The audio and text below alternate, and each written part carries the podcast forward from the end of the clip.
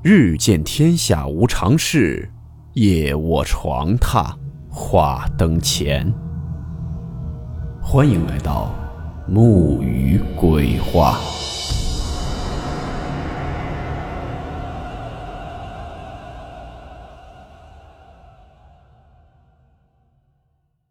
大家好，我是木鱼。今天的故事来自网友小敏提供，故事名称。白虎拦门。温馨提示：本故事含有未经证实的内容和边缘化知识，部分内容超出普遍认知。如感到太过冲击自己的主观认知，请大家当做故事，理性收听。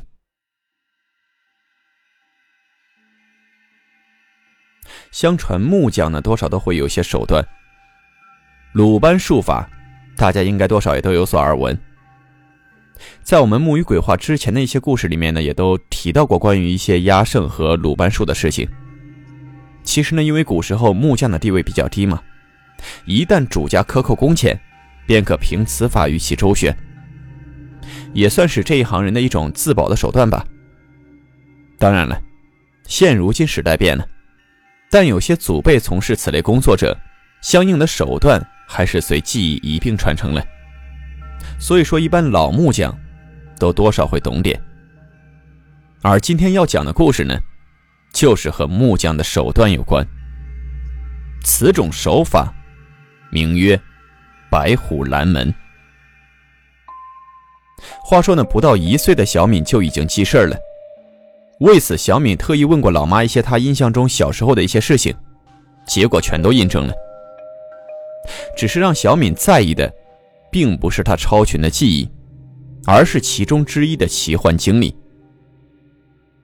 小敏呢记得非常清楚，在一岁半时，有一晚突然就惊醒了，他就发现满屋子都弥漫着跟床差不多齐高的雾气。渐渐的，那雾气就汇集成了两只白虎，围着床是左绕右绕，把小敏当时吓得当即就哭了。但是呢，当时老妈就是不醒。这之后等了好久，直到白虎的雾气全部消散，老妈才醒过来的。反正白虎一事，小敏十分肯定，绝对不是做梦。但是老妈却不以为然。后来随着长大，这事也就淡忘了。直到小敏成家后怀孕，头一胎，自己掉了。机缘巧合下呢，小敏在奶奶家就提起了此事。结果奶奶爷爷当时就都很慌，就问小敏是不是怀孕三个月的时候那会儿没的。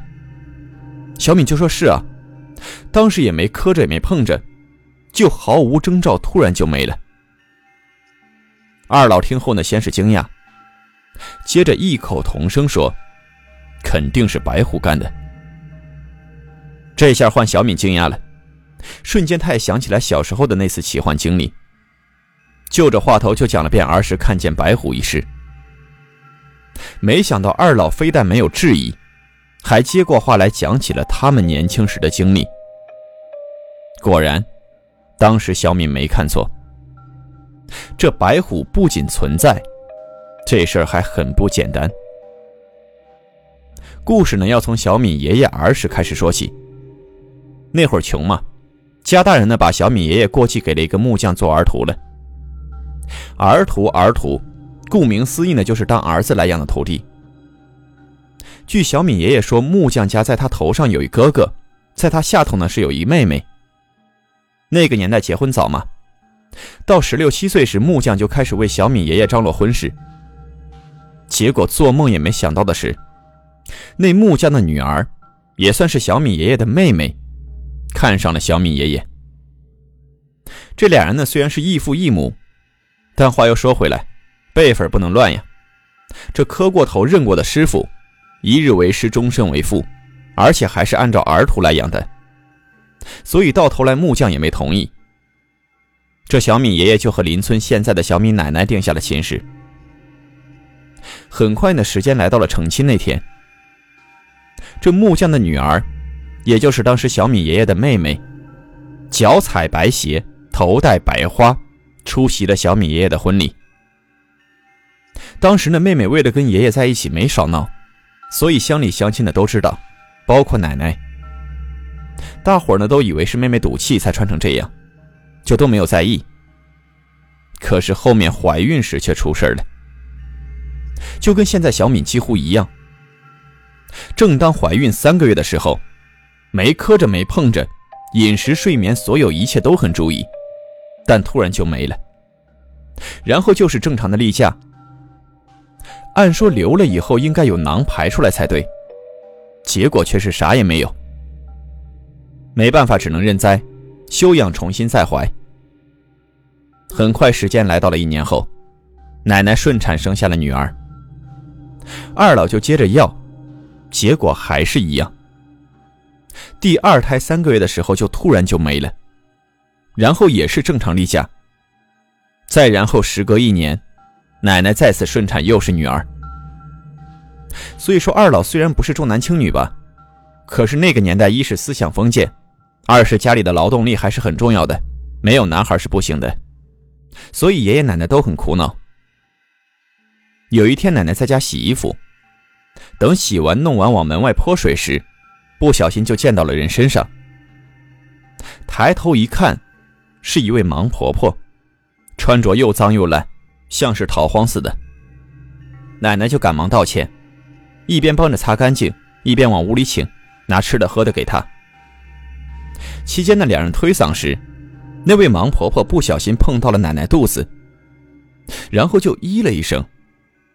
她就问奶奶：“你是不是好几次怀孕，到三个月的时候突然胎儿就没了？”奶奶一听就知道这婆婆懂行，于是呢，从头一胎到第四胎全都说了。跟着婆婆又问：“你们成亲时是不是有人脚穿白鞋，头戴白花？”奶奶一下想起了那个妹妹。就着把木匠家的女儿和小敏爷爷的事儿，以及成亲那天的事儿，全都细讲了一遍。婆婆感慨说：“这丫头也是够狠的，不瞒你说，这是门非常毒辣的手段，其目的是奔着断子绝孙去的。”原来，小敏看见的两只白虎是真实存在的，一只拦着生门，另一只拦着死门。然后等到三个月。一到孩子分性别时，是女孩就放行，否则就吞掉。所以说，之前一到三个月就没的，怀的可都是男孩。这可把奶奶心疼坏了，当即就求她帮下自己。于是婆婆教了一招，说是让找银针穿红线，线尾不能打结，然后呢，从怀上孩子起就别在衣角，等足月生下后将盘取出。用红布包好，写上生日，最后将其找偏地儿埋起来。再有就是，切记起名时要跟埋的地方有关。果然，照做后，奶奶真的生了俩儿子，其中长子就是小敏的父亲。只是做梦也没想到的是，到了小敏这边，这俩白虎竟然还在。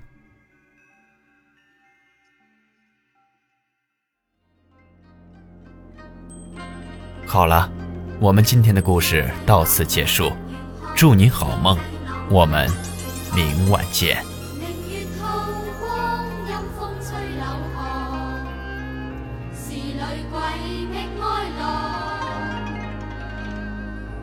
谁人愿爱凄厉鬼身？